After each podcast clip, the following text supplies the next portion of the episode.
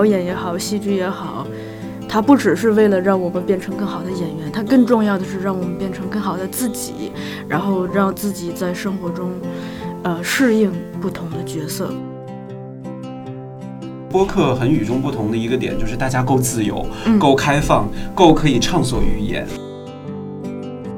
那其实现在后浪剧场在扮演的就是这样一个角色，就是我们在告诉大家有什么样的戏剧形式，有什么样的戏剧正在上演，有什么样的戏剧节你值得去看一看。Hello，大家好！后浪剧场最新一期的这个播客算是一个很特别的一期节目，呃，由我哈后浪剧场的新晋主播谦来拉主 key，来我们的当红女主播和我们的大管家分别来跟大家打个招呼吧。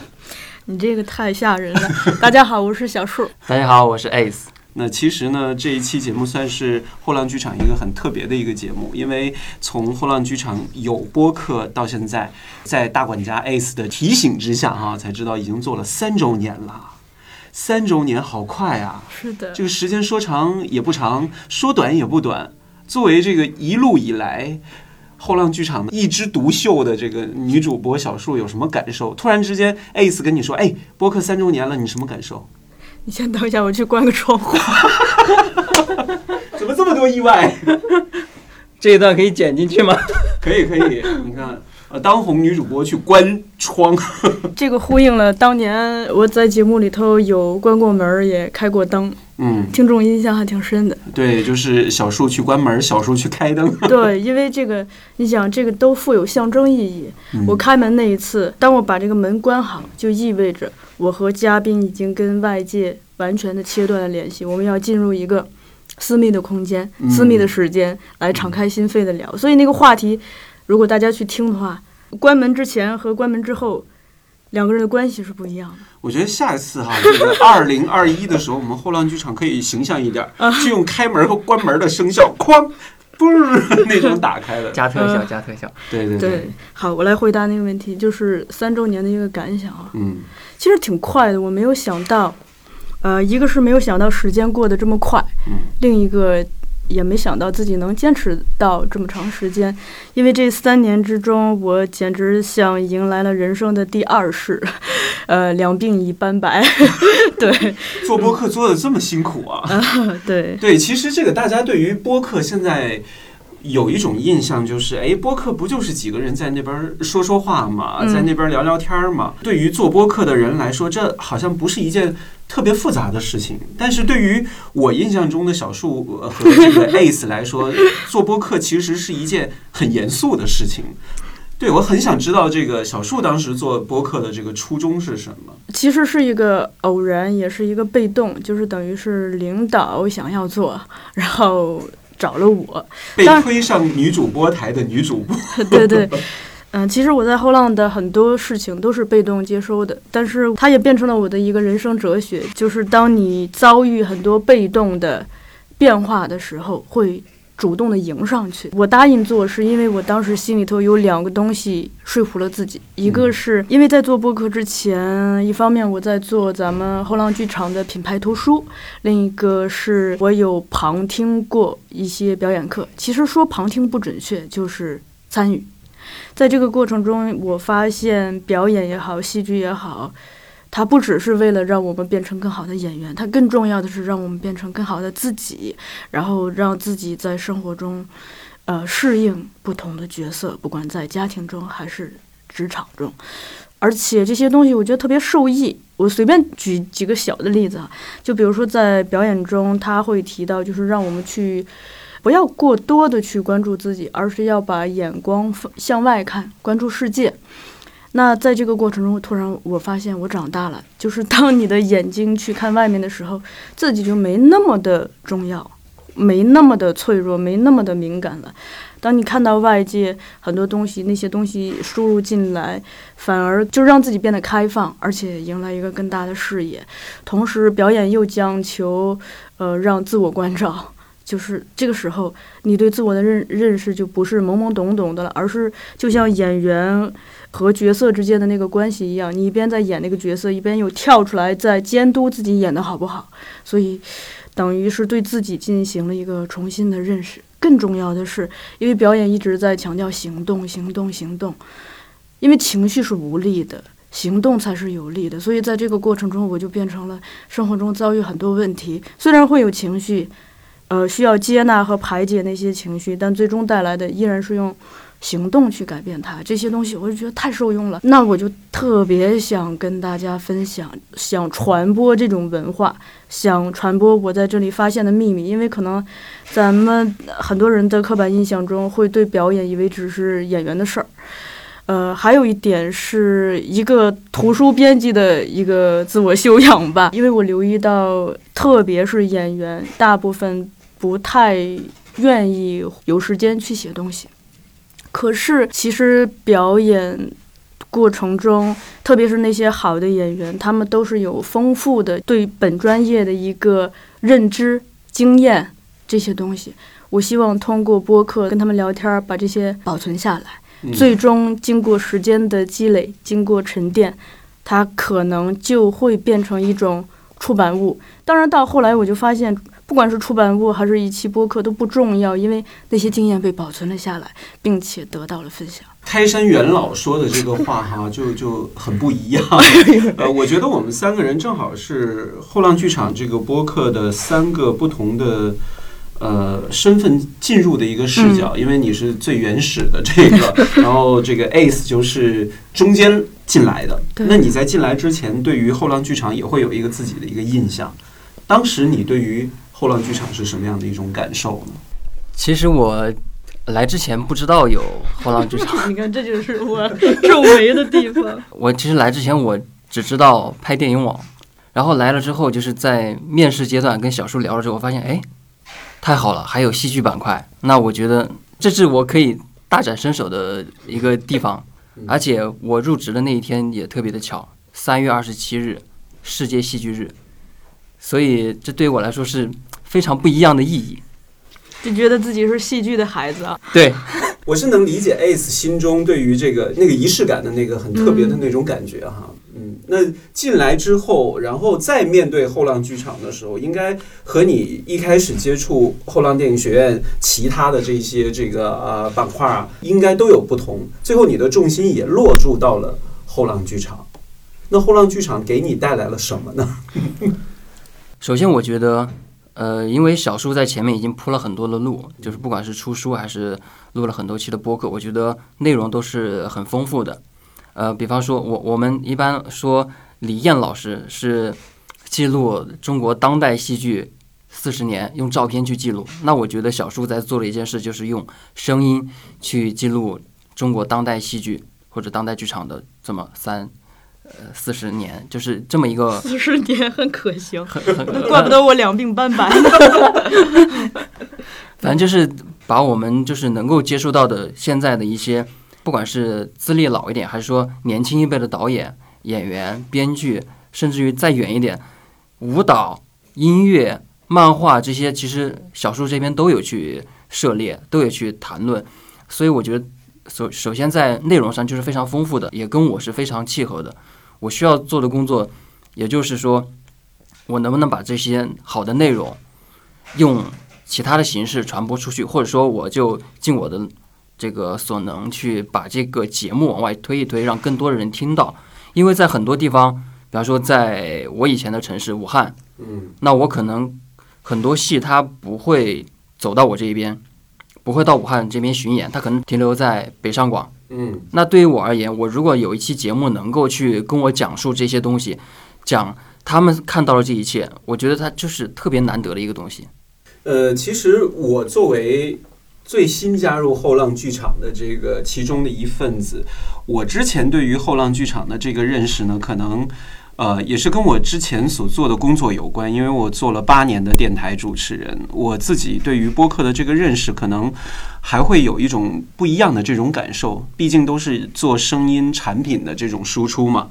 呃，但是我之前是有听过后浪剧场的节目的，可能听的就不是那么的频密，可能有一些比较感兴趣的可能会听，然后有一些这个呃有意思的话题可能会去关注一下。但是我是知道后浪剧场做到的这些内容都是比较。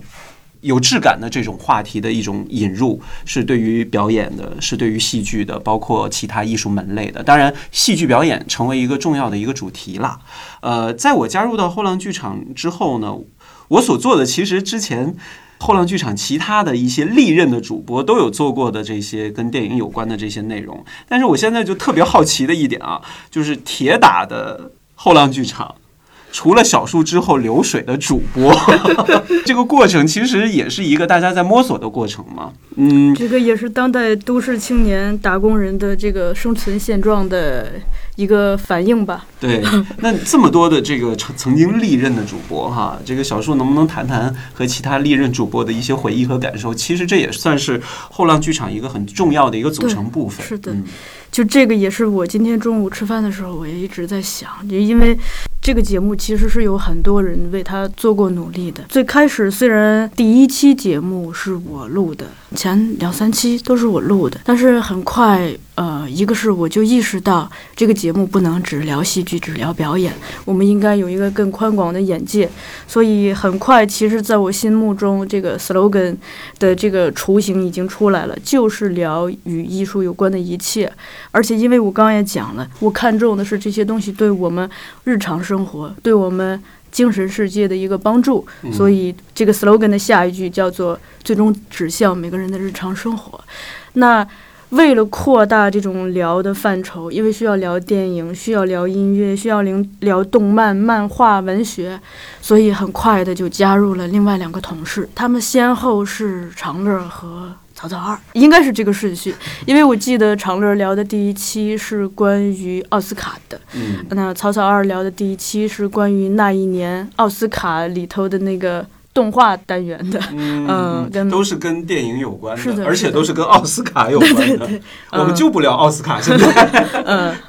长乐，因为他本来是学电影的，也是我们这边电影的编辑，嗯，呃，所以呢，一些电影相关的话题，特别是跟这个各种的电影节展相关的话题，都交给长乐来录。那草草二自己是一个很资深的动画迷吧，就很喜欢动漫，所以呢，他也动用了自己的这个热情和资源，聊了很多这样子的节目，包括他也为那个金敏。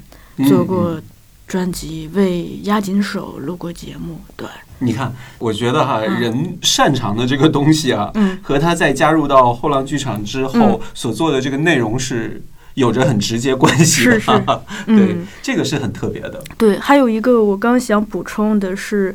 我们刚刚讲说后浪剧场给 ACE 带来什么，其实我特别想讲的是 ACE 它给后浪剧场带来了很多的东西。对，嗯，因为我们在最开始其实就相当于一个业余组织嘛，业余小组去搞这么一一个事情，每个人都需要动用自己的这个业余的时间。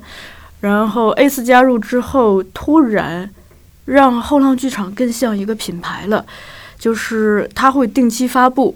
嗯，他也接过了后浪剧场的公众号和微博，呃，当时还没有微博，是 ACE 来了我们才注册的后浪剧场的微博。那在这个过程中，它就由一个有声的媒体变成了一个同时兼有公众号和微博的一个更全全媒体的。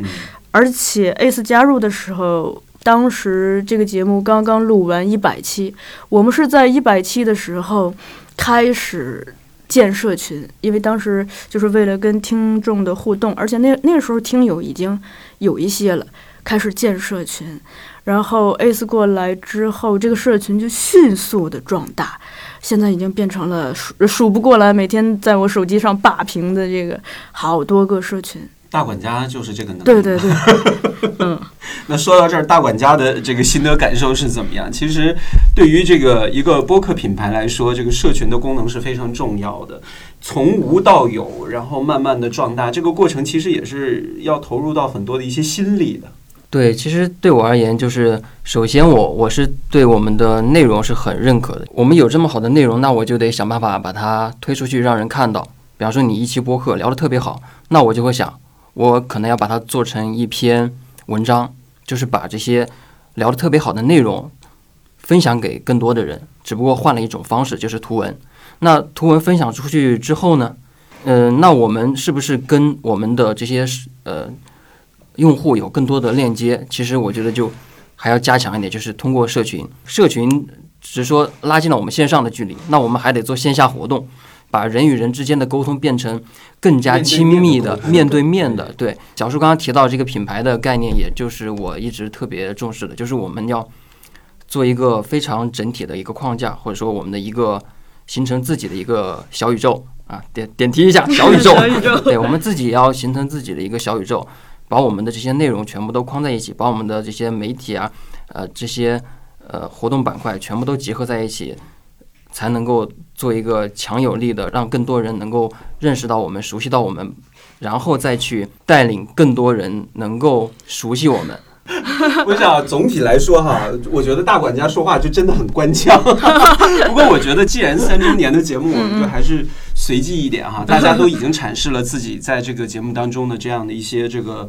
功能性啊，还有很多的一些这个内心或者是之外的一些收获。嗯这三周年其实算下来，其实有意思的事情挺多。嗯我们就主要来聊聊这些有意思的一些回忆吧。就很想知道小树你在做第一年的时候啊，嗯一周年的时候，你还能想象出来，在那一周年里面你做过最难忘的一期是哪一期吗？呃，这个其实第一年啊，第一嗯年，首先是我要讲的是，我没啥仪式感，我跟我跟 Ace 相反，就是因为我不过生日，而安。对，我不过生日，呃，是因为这个心中憋着一股劲儿，就是老想这个通过这个默默的，耕耘，哎，对对对，然后这么老派，小树，然后想是这样着的。想着某天憋个大招儿，就突然变成一棵大树，呃，有这样一个心态的，因为嗯。毕竟你不管是在戏剧界还是在播客界，都是一个年轻的存在，所以就不想太高调的过这个生日，都很低调，所以。这些呃周年对我来说其实没有太多的概念，但是我大约想一下，差不多应该就在一年之内吧。就是我有聊过一个九个小时的节目，九个小时，嗯，是表演课程吗？呃，是关于香港流行音乐。九个小时，是的，，就是我太吓人了。那一次让我体验到了，就是做节目的快乐，就是说话本身的快乐，交流的快乐。因为当时的嘉宾本来是我们一本书的作者，嗯、那本书是关于港乐的，叫《我见过银河，却只爱你这颗星》。因为这本书不是我们部门做的，然后我就想联系这个作者，但同事就告诉我这个作者有豆瓣，然后我就去豆瓣上给这个作者发了一封私信。嗯那作者说他也不在北京，人在武汉。然后呢，我就联系他，呃，我说你什么时候来北京出差，可以告诉我，我们来录节目。然后他后来夏天就真的告诉我，就他出差。我们见到面的时候，就是第一次见面吧。而且我那次跟他说完，我就再也没跟他联系，就是等于他出差前告诉我说那个他要来北京了，我就说来吧，给他发了个地址，就这么简单。嗯，他到了的时候大约是下午两点吧，我们约的两点。他出现在楼道里，我因为是个周末嘛，我直接就说：“我说那你是 July 吧？”他说：“对，你是小树吧？”我说：“你怎么过来的？”他说：“坐地铁。”我说：“行，那咱们开始吧，就这么简单。几点钟？”下午两点，然后十一点结束的嘛。太可怕了，而且中途只有我自己上过一次厕所，嘉宾没去，然后我们也没吃饭。就在这个房间里待着。那不是这个，就是当时在那个纳福胡同的那个录音室，呃，一直待了九个小时。呃，我们录完节目之后出来，发现那个外面下过雨又放晴，嗯，我们都不知道。忘乎所以了。对，只是在中途我 饭都说没吃。对我只是在中途，我说你等我一下，我去开个灯。有的听众很在意这个细节，就说呃，我记得那个开灯的动作，说明他们聊了很久了。我 这个九个小时真的，我做传统电台媒体嗯出来，我觉得九个小时的 on air 的直播也都是特别可怕的。嗯当然能够看出来，其实通过后浪剧场能够呈现出来一些有意思的一些嘉宾也好，话题也好，这个是特别尽兴的。嗯这也是播客很与众不同的一个点，就是大家够自由、嗯够开放、够可以畅所欲言。那我很想知道。在 ACE 来到后浪剧场之后，哈，这么长一段时间里面，有哪一期节目给你留下的印象比较深刻？我印象深刻的节目的话，其实太远了，我可能一下想不起来。我最近的印象最深刻的就是濮存昕老师在大凉山的那一期，我觉得那一期的内容很丰富，嗯。就是既有濮存昕老师的分享，又有唐嫣老师的分享，还有呃小树在当地录的一些环境音，音，还有一些歌曲吧，就就是彝族的或者是什么彝族的，蒙古族的、嗯。苗族的，就是有有一些音乐嗯，就我觉得这内容很丰富，嗯这是我近期印象最深的。嗯，你有没有想过做什么样的一个主题？现在还没有试过的，想要让小树去尝试的 我想做的就是串台，啊？对，这两天这个 ACE 一直在说的这个串台啊，为什么会有这样的一个想法？因为我觉得呃，可能是我们就相对是封闭一点的，就是我们可能一直在埋头做自己的内容。我觉得要更多的跟行业或者说跟这些呃其他的呃跟我们同同同类 同同类型的 这些播客播客节目，就是做一些互动，嗯比方说挑一些我们喜欢的播客的主播过来，我们一起聊一聊。嗯其实我觉得可以碰撞出很多东西。对，其实 ACE 说的封闭是指的我们在播客界，嗯因为我现在也假装自己是戏剧人嘛，所以其实 我们的这个开放性主要表现在在戏剧领域，我们对很多的这个不管是听众也好，还是这个创作者、老师各个岗位的同行吧，其实都是保持很开放的心态，也愿意跟大家交朋友。但是在播客界，的确是我们现在还没交到朋友。嗯 嗯在我的印象中哈、播客还都是属于这个自我产出的这些内容为主。不过串台这个，我也觉得应该算是一个现在比较新鲜的一种有声节目的一种方式嘛，也可以开放话题给大家这个。听节目的这些朋友哈，你觉得后浪剧场跟哪一家播客可以进行串台哈？大家可以给一些提议或者一些建议，或者去到对方的这个播客下面去留言，哎，可以跟我们后浪剧场来做一下串台啊！我觉得这些大家都可以呃跟我们互动一下，给我们留言，看看后浪剧场和哪一些优质的播客来进行一个串台啊联动会比较有意思。呃，说不定我们想不到的，大家也能想到，对对会给我们带来很多的一些火花。对，而且那个大家给的建议，我们都很善良，就是呃，我们会回馈给大家一些什么彩蛋之类的。彩蛋就是奖品嘛。对对对，嗯，对，这个我觉得在二零二一年的时候，后浪剧场可能会带来更多很有趣的这个东西。刚才问的那个，我想补充一一一点，就是首先就是刚才那个九个小时的故事，它有一个后续，有续集，我觉得很美好吧。呃，因为那天录完节目，我们也没寒暄，我们俩也真是就把所有的话都在节目当中说完了，是吗？OK 对，然后就嘉宾说，呃，你走吗？我说我得收拾收拾，因为我需要存存档嘛。哦，我等你。然后不是，他说那我先走了，然后就走了。后来我才知道，就是那天晚上我们两个人都失眠了，是因为对于他来说，他本来是在北京做这个呃音乐行业，后来回到了武汉。那回到武汉，他会感到一种孤独，就是身边可以这样交流的人比较少，所以他就说，他把他积攒了十年的东西，用了九个小时跟我讲了。那对于我来说呢，是相当于，呃，在我这个青春年少的时候听过的那么多的港乐，最终跟他分享了。那更没有想到的是，因为疫情期间，我知道他在武汉。我想联系他，但又不好意思。然后呢，好在我看到他每天在更新豆瓣，我就确认他应该是 OK 的。后来，当那个武汉那个时候开始，就是说，解呃，封了，不是武汉解封，就是湖北地区的武汉之外的地区好像可以出街的。嗯，就那一天，我就去联系他，然后我才知道，就是我们自从上一次分别之后，他的人生发生了巨大的变化。首先是他这个一生相爱相杀的父亲突然就离开了这个世界。其次，是在这个疫情到来之前，她怀孕了，也就是说，整个疫情伴随着她的孕期，嗯就是一一一死一生。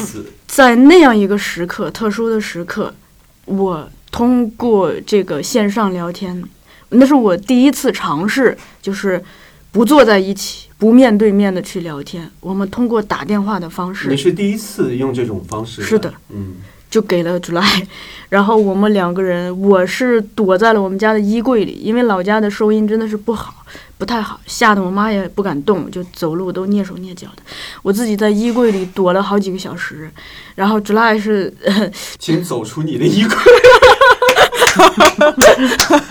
嗯，然后呃，我们在这个特殊的时刻重新来聊港乐，因为对于 July 来说，她怀孕期间，港乐变成了她小孩的胎教，也变成了陪伴这位准妈妈的，在那个特殊时期非常重要的声音。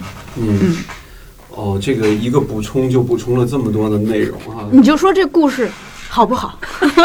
然后呢，你能不能把一个故事变成一个什么呢？其实我们来设想一下哈，你躲在衣柜里跟这个 July 来进行这个电话的聊天，我们可以完全设想它是一个戏剧的场景。是的，两个女生在两个空间里，一个躲在衣柜里，一个可能坐在写字台边或者坐在这个躺椅上面，两柱光打下来，进行一种这个探讨。这其实就是一个戏剧的对这个戏的名字我都想好了，叫《隔离》。嗯 Q 到了李平老师，对，我觉得生活中很多的一些细节哈，其实在这个细细的设计或者组合之下，往往会出现很多很奇特的这种，火花嘛。是的，是的，这又说到了我们这个后浪剧场播客的另一个重要的一个点，除了我们自己的主播在做，我们自己的大管家在帮我们推，也难免会请到很多的一些优质的一些来宾来和我们一起来分享。这个时候我就很想知道，这个啊、无论是小树也好，还是 Ace 也好，你们都会对于后浪剧场请来那么多的嘉宾哈、都会有一些是特别深刻和难忘印象的啊。我不准再说蒲存昕老师了，他已经成为一个重点被说出来了哈。上一个问题先呃那个也问一下观众，也问一下听众，啊就是看听众有没有印象深刻的节目。对，对我觉得这个在每个人来看都会有印象很深刻的一个。我觉得大家也可以就这个话题来聊一下。这个，如果你真的是后浪剧场的资深的粉丝的话，哈，嗯你印象最深刻的是哪一期节目？为什么会喜欢这一期节目？跟我们简单来分享一下啊！就在你收听的这个平台下面留言，和我们一起来互动就好了。说出你的故事。说不定小树就去专访你。哎，有可能，有可能。我们已经有很多这个听众上过节目了，哇，这样的。对我们是一个很友好的平台。嗯，就是把这个距离感全部都是的是打破哈。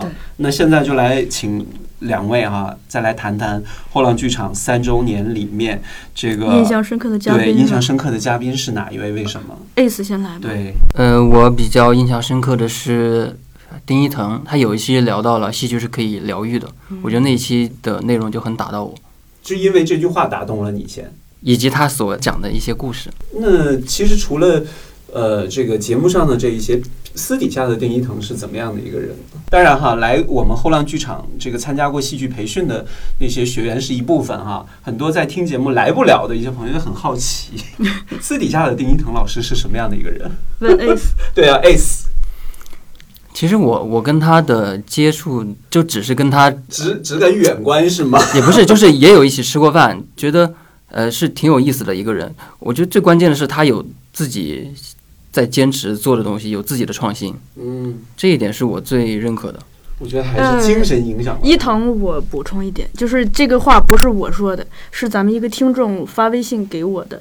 嗯，当他知道后浪剧场要邀请伊藤做工作坊，那是第一次啊。然后有一个听众就给我发信息，他说这个人很有意思，说你看他平时吧还驼着个背，走路像个老头儿，躲在角落里头很蔫儿。可是，一上台就是真的是光芒四射，生命的那种激情、那种反差，让他觉得特别奇妙。他说，如果不是因为时间不合适，他一定要来上这个工作坊，来跟伊藤接触一下。嗯嗯，好。刚才这个 Ace 说过了，他印象最深刻的是丁一腾，然后小树又补充了很多 对于丁一腾的感受。那现在轮到小树了，嗯，采访了那么多的嘉宾呢，对，这个其实很难割舍。选择困难。嗯对，这么讲吧，就说相比年轻人，我可能更喜欢老人。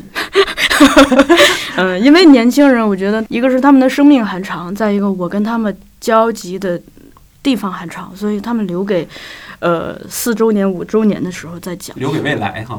是的，呃，那老人首先必须要提九十三岁的沙漠老师。我一猜就是了。因为那个特别奇妙，就是，呃，当时我约沙漠老师的时候，其实我害怕他不答应，毕竟他已经九十三岁了，嗯，但是没想到他答应了，说是在那个裁缝那部剧演出之后，在鼓楼西剧场找个空间去聊，可是我可能太激动了。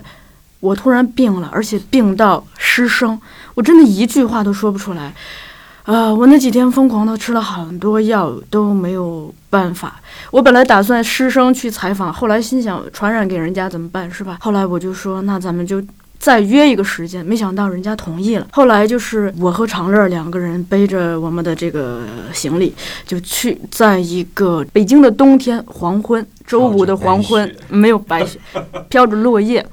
然后就去往了那个，应该是沙漠老师的外甥女雷霆老师的家里头，很有意思。我们进门之后呢，先是有一位男士接待我们，让我们坐，然后呢，很快就上楼把老太太叫下来了，因为她是复旦大学的，嗯，她很有这个上海人的这种风度，一上来就是，呃，先问我，她喊你喊的是某某小姐，还要拥抱、贴面，我就觉得很温暖。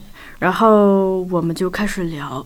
那在这个过程中，如果大家回去听那期节目的时候，呃的话，其实那期节目特别感人，因为他九十三岁的人生经历了太多，经历了很多苦难，也经历了很多非常珍贵的人间真情。其中谈到他和赵丽蓉老师的那个友谊，大家可以去听那一段，特别的感人。最让我吃惊的是，其实沙漠老师作为一个女演员，是一个。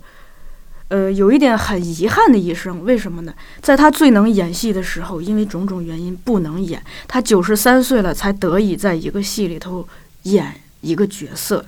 其实，在他年富力强的时候，嗯，有大量的想要演戏的这个愿望是没有办法得以实现的。可是他告诉我，他曾经演过的樊姨，所有的台词，那段时间一直在他脑海里头回旋。然后呢，他就现场突然就给我演了起来。特别有意思的是，就是他和我的距离就像咱们现在的距离，就是围坐一桌面对面。可是呢，我和他的距离既近又远，因为他一旦演了起来，他就眼光不看我了，他就进入了樊姨的世界。然后我就发现，我就坐在了观众席，他已经上了台，他演的那么动情，就把我给演哭了。然后。他突然就是用手在面前，就像那个四川那川剧换脸似的、变脸似的，这么一演，笑了，说让你见笑了，然后他又出来了。你看，啊，后浪剧场吧这个做成这个一期舞台剧哈，也是 指日可待完全完全可能的哈。嗯，这个每一个嘉宾、每一个场景，其实都像是不同的一个这个缩影一样。对对，你你包括就像今年的这个常丽老师也好，梁丹妮老师也好，你像这些老师，他们是很有名，但是其实我们对他所知甚少，只知道一些标签，比如说知道常丽是曾经九六班的班主任，那知道梁丹妮老师是北京人艺的演员，知道他是冯远征老师的爱人。或者再资深一点，知道她是梁信先生的女儿，可是我们其实对他并不是很了解。可是恰恰是这些年长的老人家们，他们坐在这里，静静的，就是就一生的故事，真的啊，像河水一样那静静的流淌。其实我也不需要问什么，我就坐那儿听，不断的点头点头。然后出来之后，他们体验都非常好，特别是丹妮老师，他给我发信息，他说我和冯老师这么多年大大小小接受过那么多的采访，这一次非常的特别，我都没有意识到这个时间就度过了。我把我父母的故事也讲了，把我童年的故事也讲了，把我青年、中年一直到现在，包括在疫情期间那个特殊时期的故事都讲了。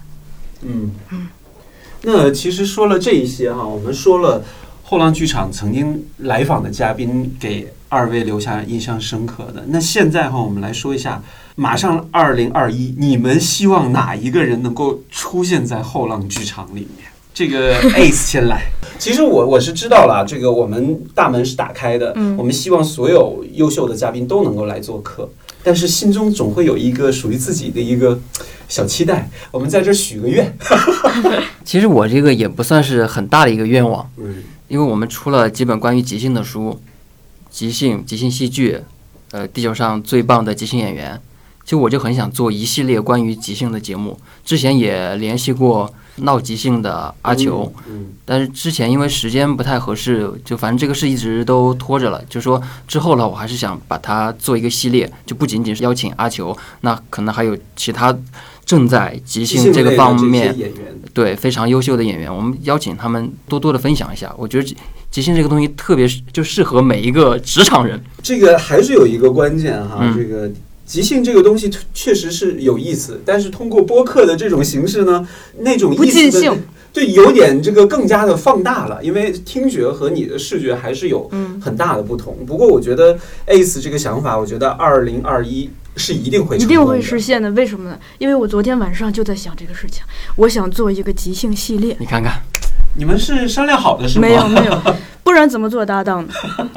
好的，现在轮到小树了。首先这个问题，我想问一下听众，就是问一下咱们的听友，一个是大家对过去印象深刻的嘉宾，另一个是呃期待的嘉宾。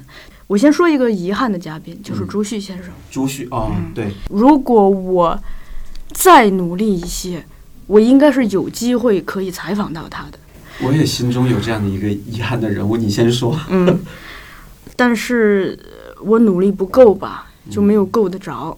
但是好在就是呃因为我读过他的书，看过他的作品，所以我知道他的很多故事。那我也愿意在节目中讲他的故事，所以嗯这个也算是他跟我们节目的一种联系吧。你说这个最期待，我都不敢说，怕哭了。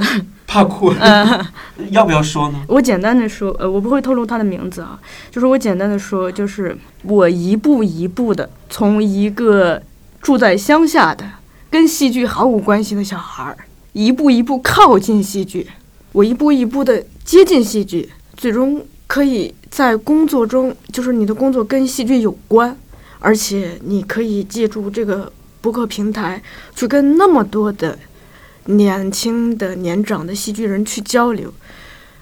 它是一个二十多年的故事，非常漫长。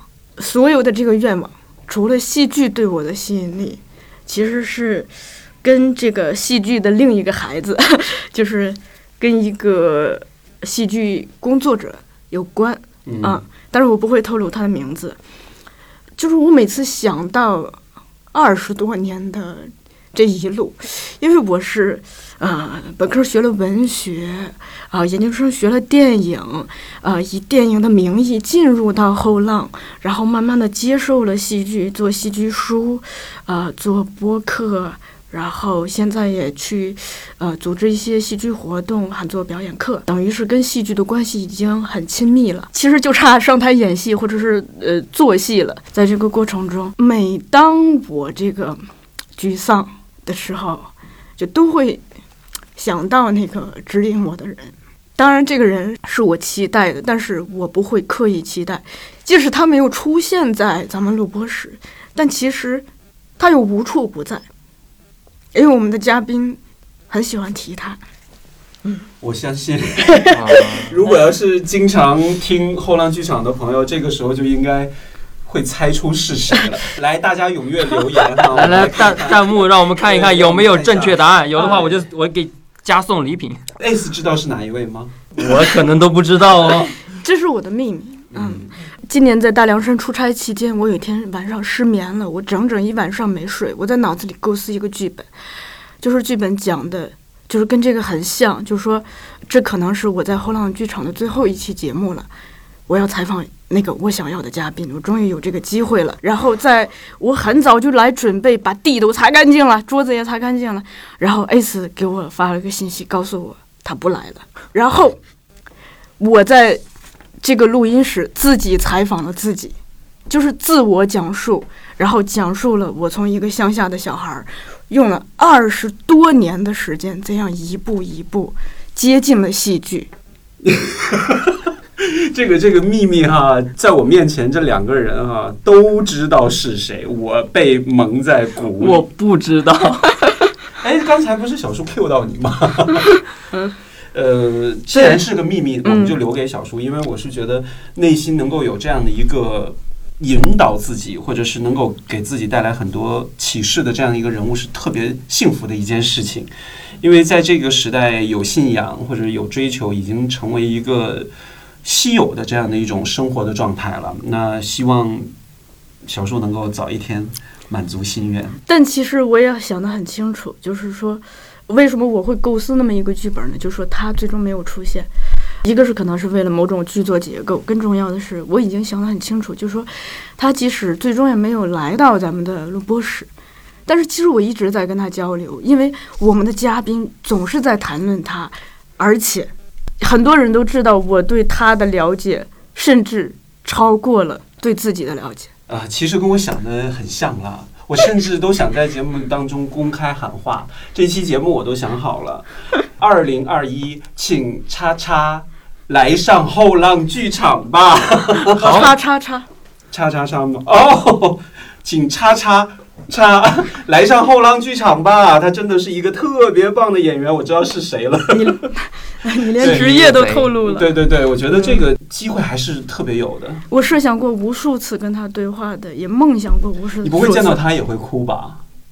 不好说。哎呀，你可能会吓着他。是的，是的。对，我觉得这个其实是一个特别美好的一个期待。我相信二零二一，小叔一定有机会。啊、我愿它自然的发生，我不会做任何刻意的、人为的努力。我会帮你努力的。感谢谦哥 帮小树圆梦。那时候，那 Ace 呢？有没有需要我帮你圆梦的？我我其实没有，你说生活多无聊啊！真的，我们后浪剧场要的是点亮生活。我其实没有，我不需要这样的答案。哦其实我有是是硬硬逼出来的。现想的。现想。要说吗？要啊，胡歌，胡歌来上我们节目吧。好 好好，那这一期节目的名字就有了：二零二一，呃，后浪剧场女主播和大管家喊叉叉叉叉 来上节目。对，只不过这个 Ace 那边的这个嘉宾已经大家都知道，而小树这边大家还在猜是谁呀、是谁呀、我觉得这是一个。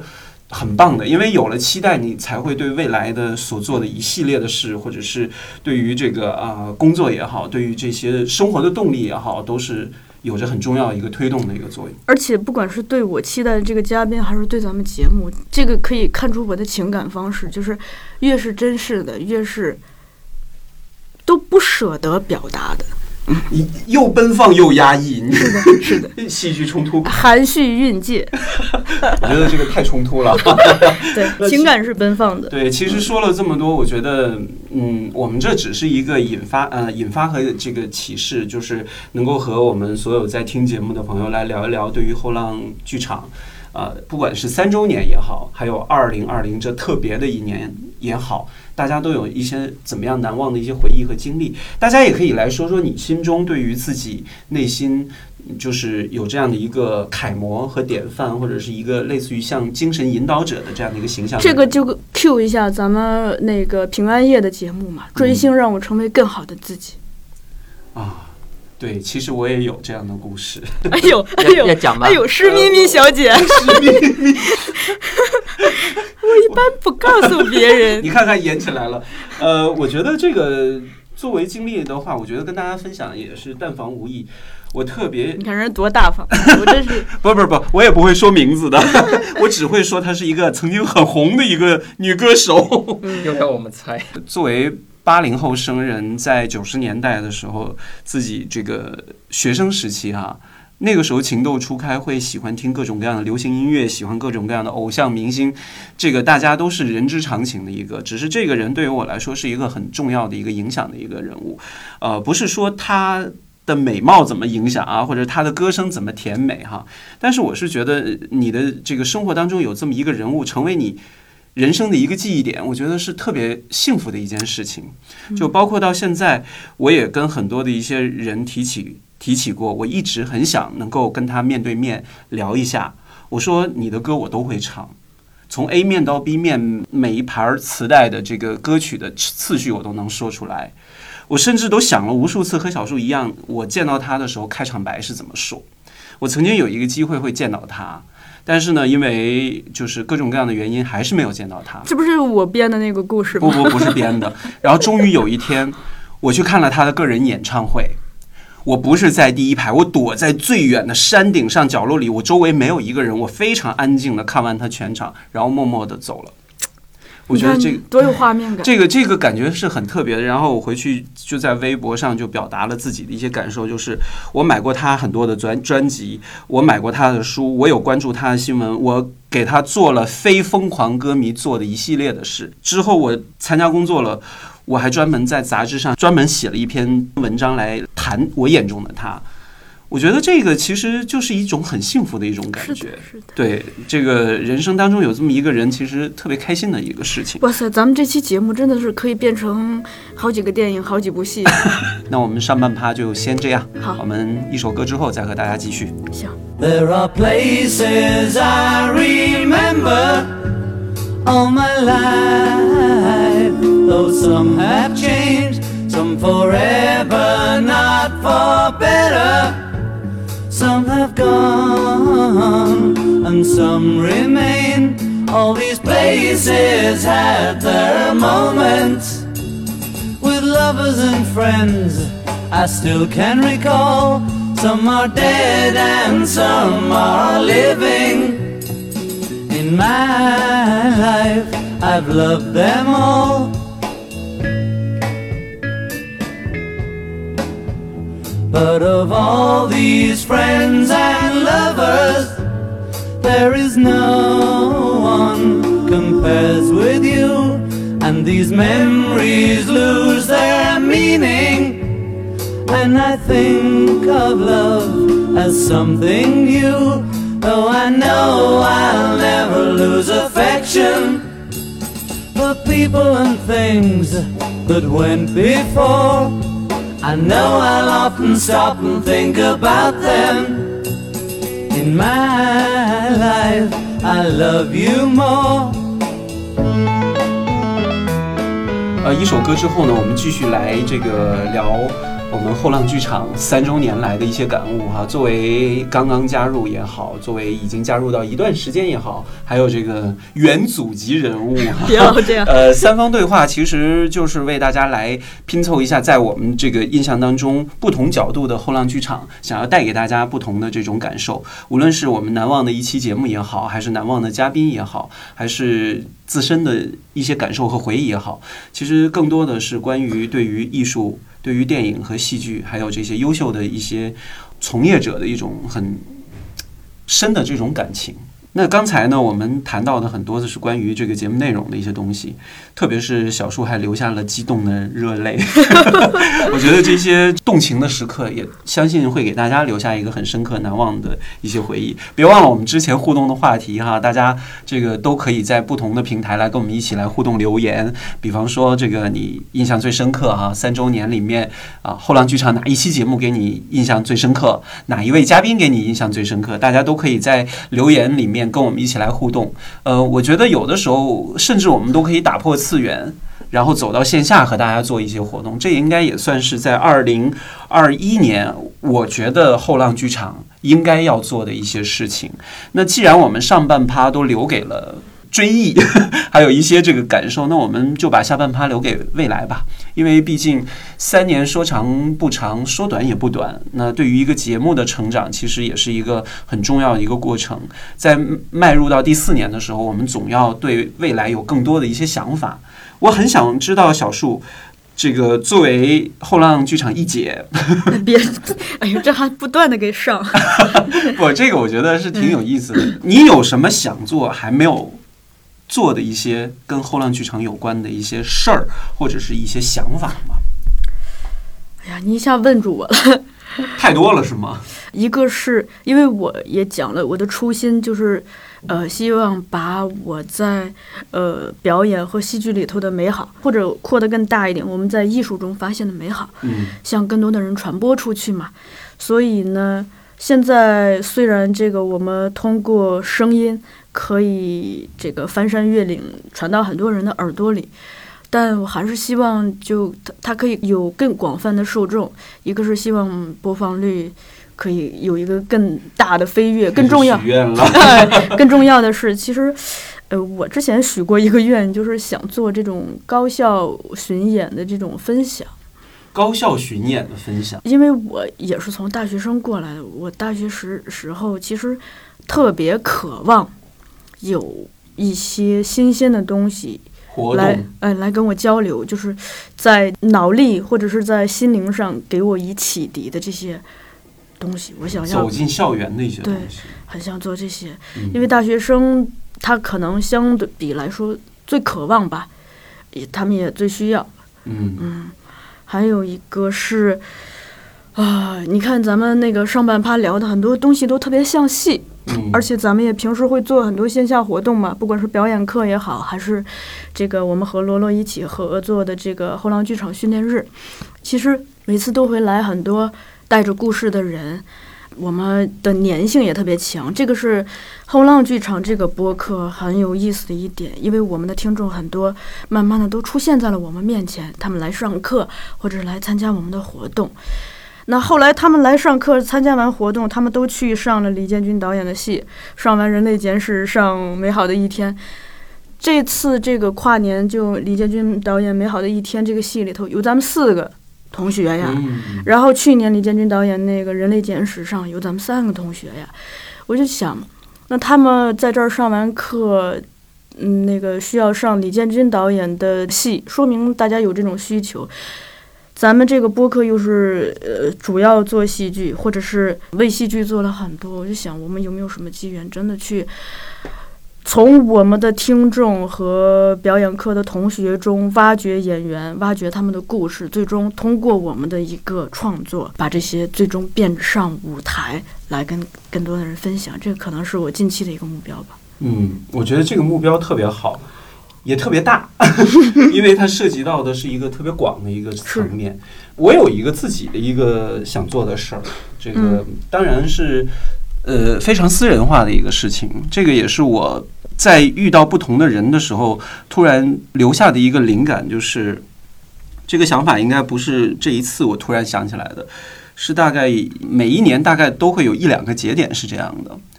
你总会遇到一个特别有趣的一个陌生人，有趣的陌生人带给你的，往往是会特别出乎意料的一种人生的体验。我就有一个想法，就是我可不可以去交换别人的故事，陌生人的故事？因为我曾经交换过很多有趣的人的故事，比方说，我曾经一次坐那种网约车，跟那个司机聊天。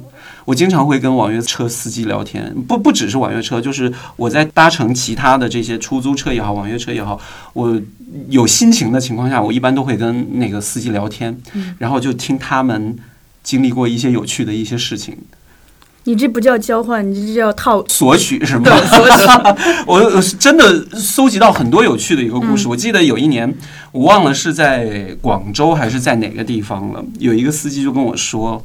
你知道我以前是干嘛的吗？我说我不知道，我以前是摇滚乐手。我还质疑他，一度质疑他。哎，我也可以说我是摇滚乐手啊。其实后来在他一系列的这个语言当中啊，描述当中，我发现他不是在诓我，他真的是一个嗯曾经的摇滚乐手。嗯现在就去开网约车，然后就是日常的这种这个家庭的生活是这样的，他已经远离了自己作为一个摇滚乐手的那样的一个生活的状态什么的。我觉得这是一个特别有趣的一种人生的这个呃经历也好，甚至我们都可以专门开一个节目的板块，就是聊聊你打捞来的那些有趣的故事，和大家一起分享。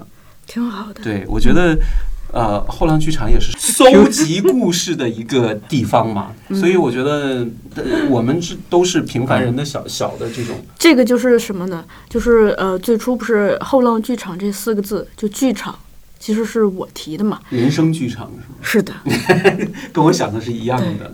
因为我从来没有把剧场仅仅局限于舞台，嗯，好，人生才是咱们真正的舞台。哎，那真的就。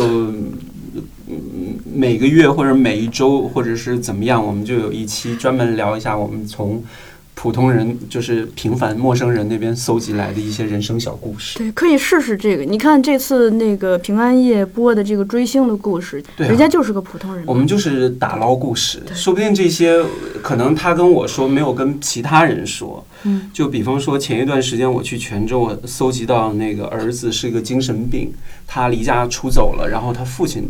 就是不远万里去找他，那个也是一个很普通的一个小人物的故事，但是听完之后就确实特别的触动人心。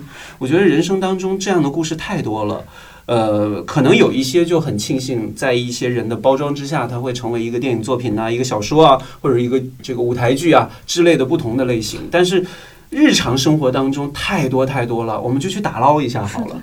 你刚刚讲的，就说这个故事，它可能当被打捞出来之后，可能会感动别人。其实对于讲述故事的人，我觉得还有一点特别重要，就是讲述本身是有疗愈作用的。嗯，就是当你的痛、你的爱、你的恨被喜悦，对嗯被诉说出来，它那个东西是有疗疗愈的功效，而且我们可以通过这个故事跟更多的人建立联系之后，其实这个人也就打开了。我现在不停的在强调人被打开，因为人在封闭的情况下，不管是爱还是恨、孤独还是什么，都是一个就是缺乏生气儿吧。嗯，S 对于这个想法有什么感受呢？这个想法挺不错的，嗯我们可以把它做成一个系列。你看罗罗最初就是讲的这样啊的一个故事。我最开心的是罗罗告诉我，他现在去很多地方参加工作坊，或者是去看演出，别人说你是罗罗，我听过你的节目。嗯，呃，我是觉得，你看后浪剧场呢，当时不光是聊跟艺术有关的一切，我知道这个后浪剧场也做过其他一些啊、呃跟生活啊、跟当下啊一些这个年轻人的状态啊都会有关的这些东西。你看现在分的好像挺清的哈，我就在做电影相关的一些内容，嗯然后小树就是做跟戏剧和表演有关的那些内容。莫不如我们就把捞故事的人这样的一个，就专门变成一个互相来对交流分享故事的这样的一个彩蛋节目。嗯，每周除了我们正式的两期节目，还会有彩蛋节目。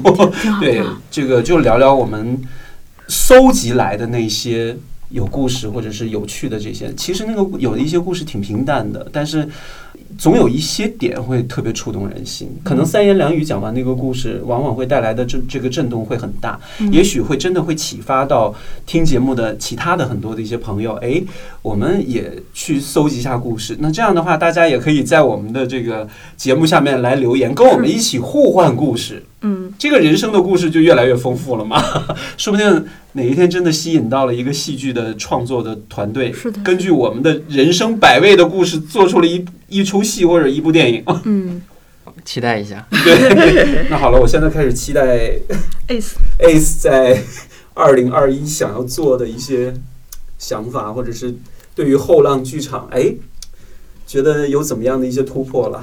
这个是大管家要想的。呃，因为我是从校园剧社出来的，所以我很知道，当我们刚开始接触这个东西、喜欢这个东西的时候，想要去获得更多的信息，一开始是很难的。那么，嗯，也许你是有呃学长学姐带，也许是你有老师带，那如果你都没有怎么办？其实我关注的是这一块，就是嗯当我们想要去接触的时候，但是又发现，哎，好像我不知道该怎么办的时候，那其实现在后浪剧场在扮演的就是这样一个角色，就是我们在告诉大家有什么样的戏剧形式，有什么样的戏剧正在上演，有什么样的戏剧节，你值得去看一看。所以我就做成一个戏剧的指南，可以说是指南吧有吧，声指南。包括留学嘛，我们录了很多留学的以及去国外旅行的节目。嗯，对，我觉得就是这是第一方面，就是说希望更多的人能够走进剧场，能够去了解更丰富的这样一些戏剧的形式。呃，其实我们就是内容很多元，我没有限制说，我告诉你这就是戏，那个不是戏，这个是好戏，那个不是好戏，我不是这样的，我是觉得大家都可以去尝试，都可以去看，然后找到适合你自己的、你喜欢的。如果你想创作，那你就去做吧。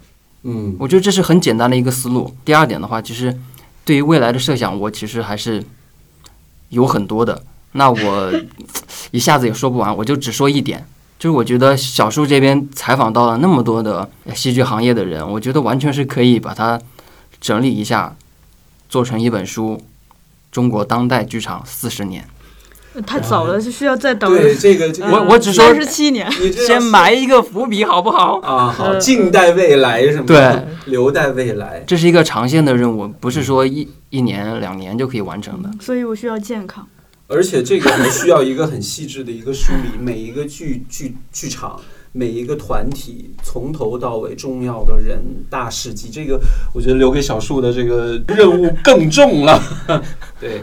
呃，在我来看，我觉得除了在节目这方面呢，我觉得更多的我们应该在做一些更多元化的这种线下的东西吧。因为，我我觉得后浪剧场的这个表演的课程只是一个部分嘛，我们需要更多的和大家去见面，建立这种面对面的联络。甚至我觉得在曾经有一个想法啊，这个三三周年，我的想法就是，哎，我们为什么不做成一个线下的见面会？大家就纯来聊聊天就好了，也不是为了表演，也不是为了某一本书或者是什么，我们就是一个后浪剧场的开放日，和大家就聚到一起，哎，我们就可以聊一聊，聊聊你们喜欢哪一出戏，聊聊你们喜欢的哪哪一个演员，我们可以互相来拥抱一下，或者是互相的来来表达一下。我觉得这种更接地气的这种互动的面对面的这种形式，我需要后浪剧场应该有这样的一个，在二零二一的时候能够多一点，起码让大家能够跨越。网络哈，这个音频的这样的一个平台，可以哎面对面看一下，哎，小树是不是真的每一天都皱了眉头呢？或者是或者是怎么样，两鬓斑白啊，这都是他说的，真的都快成杨过了，结果到时候小树出现的时候，头发全部焕然一新，染成了粉红色。不可能，不可能。对，嗯，嗯，线下这些我觉得还是我相信也是大家所期待的吧。那我们也留一个问题给大家，就是你觉得后浪剧场在未来，在二零二一，我们还需要做哪些有趣的活动啊、和大家一起来沟通，一起来分享，一起来互动。大家都可以在这个我们不同的这个收听的平台平台上面来留言，我们也看看是不是也会给我们很多新鲜的启示。其实我想到的其实挺多的，不光是捞故事的这人这样的一个是，就刚刚在小树的这个引导之下，我刚刚想到的哈、嗯这样的一种节目的形式。还有呢，就是线下的这种互动交流，我觉得也是很有必要的。因为之前和小树有过很一个很很不成形的一个想法的一个创意，就是把分享会和剧场，还有和一些这个即兴的表演可以组合到一起的这样的一个活动。我们也希望二零二一这个活动能够成型，并且能够做出来。其实想象呢还是挺好的，只是在操作的过程当中，肯定还会有一些小小的细节。毕竟一个完整成熟度的这个作品，还是需要时间打磨的。不过我觉得这种形式还是可以去努力尝试的。而且呢，小树现在在做后浪剧场的这个戏剧联盟，那在二零二一的时候，这个戏剧联盟也希望能够给我们带来多一点不一样的东西。还有就是刚才也借着 ACE 的那句话说，就是在中国哈，现在我们先不说疫情这个缘故会有怎么样的影响，在中国只要有戏剧的地方就要有后浪剧场。这是一个非常完美的期待。我觉得这个也是很重要的，因为在戏剧哈这个领域的这个播客平台里面，嗯我们需要做到一个更长远的一个规划和目标嘛。嗯，其实这个嗯、当然是一个愿望了。我们一直在为此努力。比如说，那第七届乌镇戏剧节，我和 ACE 两个人其实用的是个人的假期，我们疯狂的录制了得有十七八期节目吧，乌镇专题。那今年大凉山去的话，虽然那个是我自己去的，A 四没能成行，但是就是如果大家去看那个后浪剧场公众号上发的我的那篇盘点的话，也会看到，就是我真的是不舍得午休，不舍得晚睡，晚上睡觉的去努力的试图用更多的时间挤到更多的空间去，试图把那里所有的见闻都带回来，用文字带回来，用图片带回来，也也用声音带回来。嗯嗯，这个是我送给大家的礼物。嗯，我觉得这也是大家关注后浪剧场一个很重要的一个原因小树的用心，都熬了两鬓斑。其实有的时候真的，就即使片头呃可能只有几秒的那个鸟叫，它是我五点或者是一夜没有睡觉、失眠后醒来录的。这一点我就有点自愧不如。然后电影那一块放的那个是我在网上找的，就是我在天还是一片漆黑中，我坐在海边的那个长椅上，手拿着我的录音机，就它一片黑，只有一个小红点儿，就是保安都以为我在干嘛。也是在那个过程中，我第一次听到在日出之前那个水面下面那小鱼在咕嘟咕嘟咕嘟咕嘟，啊真的吗？真的。其实说了这么多呢，就还是希望大家能够在二零二一的时候多多的关注后浪剧场。只能说后浪剧场带来的精彩一定会比二零二零更多。我们会朝着这个方向努力的。嗯你像在疫情这么艰难的时刻，其实我做了一个事情哈，就是后来我跟那个邵思凡导演交流，他对这个是给了很大的赞赏的。特别是在二月、三月份那会儿，我们其实整个大家的情绪都相对的低落的嘛，而且每天看到的很多消息也都是没有办法让人快乐的。在那个时候，我在一种很平静的心情下，一个是搜集了全国各地的方言去做的那个不畏风雨，还有一个是我每天其实都起得特别早，就是去录各种鸟叫啊，就就各种大自然里头的声音，而且那用个什么录？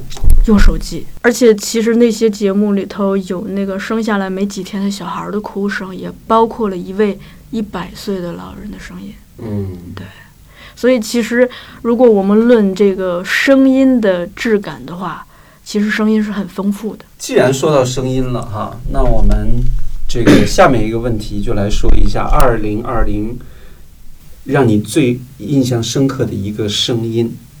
啊，我先说吧。好，嗯，二零二零对于我来说是人生改变的很重要的一个契机，因为我是从广东来到了北京。虽然我是北方人，我已经在广东生活十年了。二零二零给我印象最深刻的这个声音，是一个特别再平凡不过的一个声音，就是电扇转动的声音。因为那个时候我在广东隔离，我把自己住的家里的所有之前堆满的乱堆的那些书，重新的买了两个书架，然后在我的床旁边，把它一个一个通过一个人的能力把它全部组装好，然后把所有之前乱放的书全都整整齐齐的摆在那边，然后我躺在床上，然后那个电风扇一直拧着开着，就听那个风扇。呼呼的吹，然后我那个书架上面挂了一面我之前做的那个放映活动的那个旗子，那个旗子就被风吹起来，沙沙的那个拂过那个书架的那个声音，我觉得那个电扇声就在我的印象当中特别深刻的留了下来，而且一直到现在我都无法忘记，因为我觉得那一段时间这个声音就像是时间、空间和细节的那种无限被放大的感觉哦，沙沙沙的声音，就像那个表在走走过的那个声音一样哦，时间就这么流逝了。我现在无能为力来面对这一切。现在那个声音还时不时的会让我会想起来，呃，而且呢，我之前做电台近十年，声音在我的耳朵当中变得特别的敏感。我走在大街上，有的时候我闭上眼睛，我就会仔细的来分辨。到底有多少种声音在我的耳中出现？我走路的声音，我走路踢落叶的时候的那个声音，然后鸟飞过的声音，车开过的声音，清洁工用扫把扫马路的那些声音。我觉得这些声音对我来说太重要了。闭上眼睛，我觉得耳朵真的是，实在是一个能够在你的脑海当中勾勒无无限画面的这样的一个一个器官。所以，二零二零我印象最深刻的就是那个电扇沙沙的那种吹动的声音。这也是我觉得播客这个节目的一个形式很重要的一点，就是我们可以通过耳朵来听到很多有趣的事也好，或者是难忘的一些人生也好。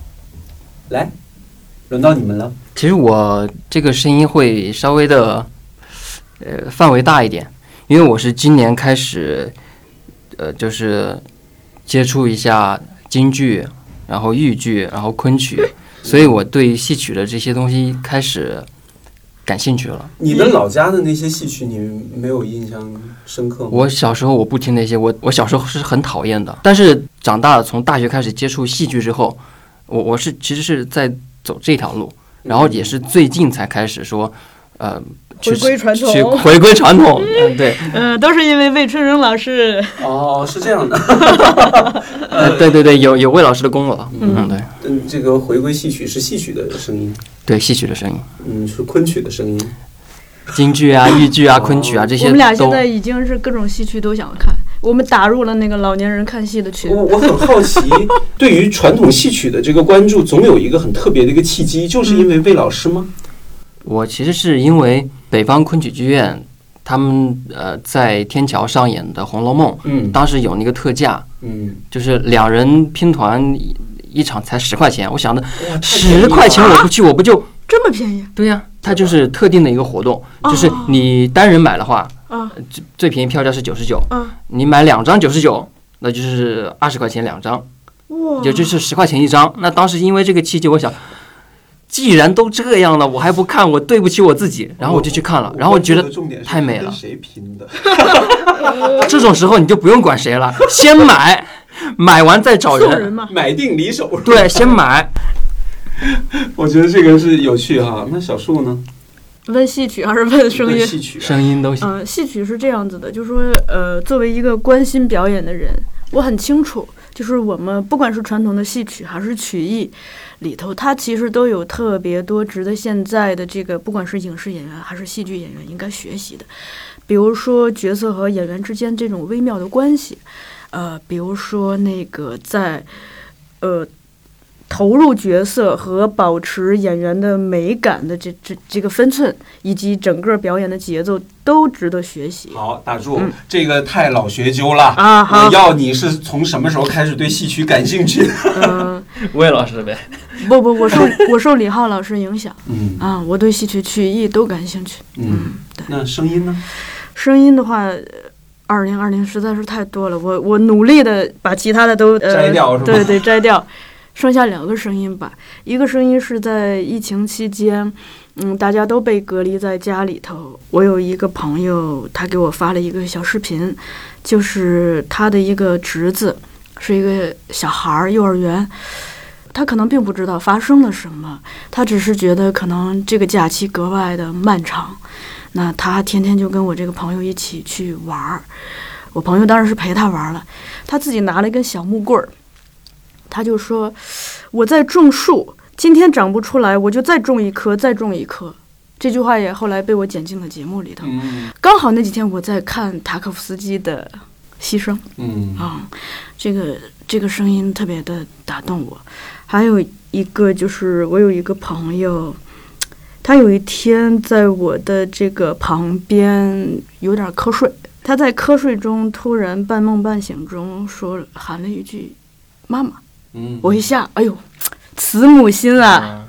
嗯嗯，这个也突然之间触动了我一下。对，这个有的时候是很很动人的一个。对，那这个年度的声音，我们也留给大家来分享一下。嗯就是在二零二零，你们听过让你们印象最难忘的一个声音是什么？嗯为什么它会如此的触动你？因为声音的播播客嘛，不就是用声音来传达的东西嘛？只是我们的声音是有内容的声音，我们通过声音来讲各种各样的事情，而现实当中的声音太多了，有的时候你就捂上耳朵，发现就没有了声音，这个世界会觉得特别的枯燥。嗯如果没有了看的这个视觉的话，我觉得对于我来说可能还不会那么那么的可怕，因嗯，为我觉得有了耳朵的声音。丰富，那个声音更清晰。对对对，我们就和大家一起来分享一下，大家也可以来聊一下二零二零你的年度声音是什么？嗯就是这些声音就来自于不同的这个这个类型吧。音乐也好，戏曲也好啊，说话也好，自然的声音大自然的声音。对，包罗世间万物。我相信总有一个声音会成为你这一年最难忘的一个声音。像坂本龙一一样搜集声音。呃，我觉得那是一种很幸福的一种工作状态。我曾经也有过这种想法。当我呃告别了一种生活状态之后，我要做的是什么？我想的是，第一，我要去旅行，我要坐着火车，然后去旅行，然后我什么都不会，我也不会去跟别人攀谈，我就闭上眼睛，我就听别人说就好了。有的时候那种感觉特别有有趣。呃，我记得是今年十一的时候，我坐长途卧铺火车是那种三层硬卧的哈，我就我就回东北。然后呢，我在最上铺，我闭上眼睛，然后就听底下两个人在聊天，就我觉得特别有趣的这种这种东西，而且我还特别迷恋火车哐当哐当响的那个声音，那是小时候的一种潜意识的一种嗯。一种感受。我觉得这个声音也是对于播客来说是一个很特别的一个存存在，它甚至要在我来看重要于你的视觉所看到的什么微信的推文，嗯，或者是一些其他，因为现在垃圾消息特别多嘛，反而声音这方面，我觉得可以挑拣的这种可能性会更大一点。嗯，因为前提还是咱们就是，嗯，存有一颗善良的心，不浪费大家的时间。对对对，最关键是不浪费大家的时间。我觉得能听到这儿的朋友，应该都是死忠粉丝了吧？那那是不是应该给死忠粉粉丝一点儿鼓励呢？爱的鼓励。来，我们的大管家要给我们来宣布一下，我们这一期节目是有超级彩蛋的。对，听到最后的朋友们，我们来发福利了。呃，就是刚才我们提到了很多的问题，就是大家呃选择自己想要回答的问题，跟呃在底下留言互动。嗯，那那我们这个问题要不要重复一下？呃呃呃，来一遍，来一遍。对你最印象深刻后浪剧场三年里面哪一期节目？哪一位嘉宾？对，然后期待哪每位嘉宾？对，然后期待和谁串台？啊，对，期待和那个后浪剧场二零二一还有什么样的一些新的一些活动？活动，对形式，嗯，对，还有二零二零你的年度声音，对，嗯再再加一个吧，加一个就是，呃，最早是什么机缘接触到我们的？对，你是怎么认识后浪剧场的？哎，对，嗯好，大管家好继续。这些信息呢，我们也会在文档当中呃跟大家再梳理一遍。欢迎大家跟我们一起留言互动，我们会在小宇宙、喜马拉雅以及微博上每个平台抽三位。嗯，那送什么呢？盲盒，盲盒后浪剧场盲盒，这样吧，我们每个人就是推三样自己喜欢的书或者我们的文创，然后告诉大我们就家盲盒里头有什么。对对，盲盒里面会有什么？我先来。嗯盲盒里边会有后浪剧场戏剧主题的帆布包，游戏寓意是吧？对，我设计的。小树设计的，新鲜出炉的。嗯，第二个是后浪剧场的文创 T 恤，这个是我们表演课的学员都会穿的，嗯，也是我设计的。又是小说，你看。第三件是先读书后浪的帆布包，呃，这个文案是我们文学部的一位编辑想的，特别好。特别好。对，特别好。来，小我这边一个就是可能大一般人不会留意到的后浪剧场出过的书，叫《搏命特技人》，书如其名，讲了一个特技演员的一生，相当于是他的自传。是奥斯卡终身成就奖得主，是好莱坞最顶尖的动作特效人。而且好莱坞很多动作演员都特别信赖他、依赖他，嗯，嗯，对他的赞誉也非常的高。对，也是从乡下长大起来的，然后佃农的儿子。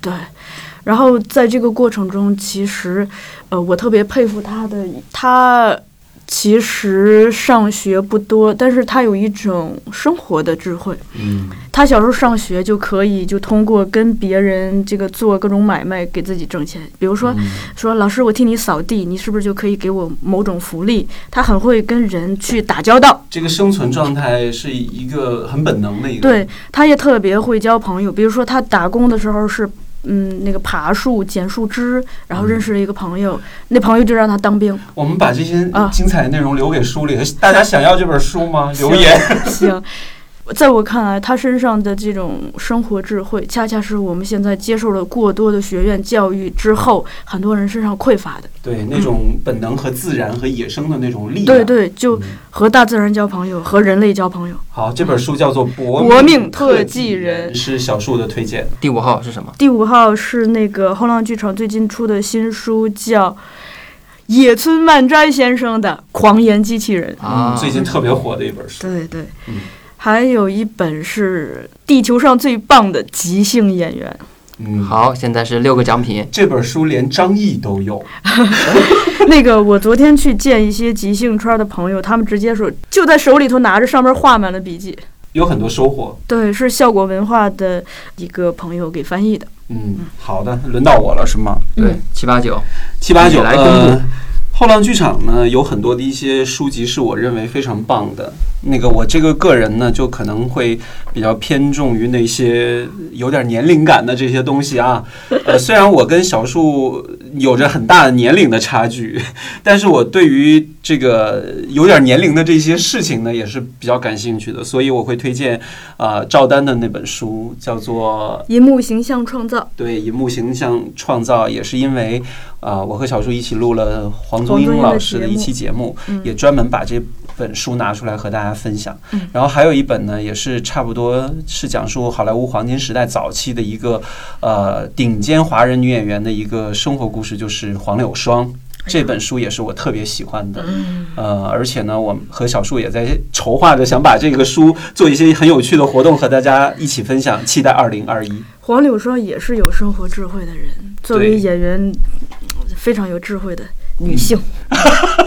好，还有一本书呢，这也是我个人非常喜欢的啊，有点年龄感的，但是我觉得这本书特别有趣，听了很多的八卦，就是文艺戏剧生活。那这个是讲述契诃夫啊，以及他和斯坦尼斯拉夫斯基，还有这个丹青呃科，对丹青科，这是丹青科写的嘛？对最重要，这本书是焦菊隐先生来译的，译的对，所以这个书是特别棒的，而且里面的一些这个故事啊，一些花絮啊，充满了激情。对，会让你看到，会让你看到很多关于这个苏联前苏联时代的一些戏剧发展的一些状况，一些戏剧发展的一些呃有趣的人和事，对，嗯，包括又可以命名为莫斯科艺术艺术呃学院的呃剧院情史。对里面还会看到很多呃像这个高尔基啊，像这个。托尔斯啊，泰，对，托尔斯泰他们来写跟戏剧结缘的一些故事，我觉得这本书也是特别值得推荐。嗯好，我就推荐这三本。好的，我们九个可能会出现的奖品已经跟大家报完了，然后参与方式也很简单，小宇宙和喜马拉雅大家直接留言就好。微博呢，就是我们有一期专门关于这一期节目的微博会发出，然后到时候大家转发就可以了。呃，然后每个平台我们挑三个。对，转发之后要回答我们的这个问题哈，也可以给我们后浪剧场提提建议哈。希望大家能够在二零二一能够通过我们的节目，会收获到更多关于艺术、跟艺术有关的一切的一些人生的启发和嗯小小的一些思考吧。对希望大家二零二一都能够平安顺利。对，最重要的是让自己的日常生活变得嗯更好。来，大管家，加油加油！三周年快乐！好吧，哎呦三周哎呦，这年快乐！真官方。好的，那我们今天的后浪剧场就到这里，希望大家能够多多的跟我们互动留言。我们下期再见，好的，拜拜。拜拜拜拜。そして僕らはいつもの笑顔と姿で誇りにまみれた 服を払った」「おこの手を離せば」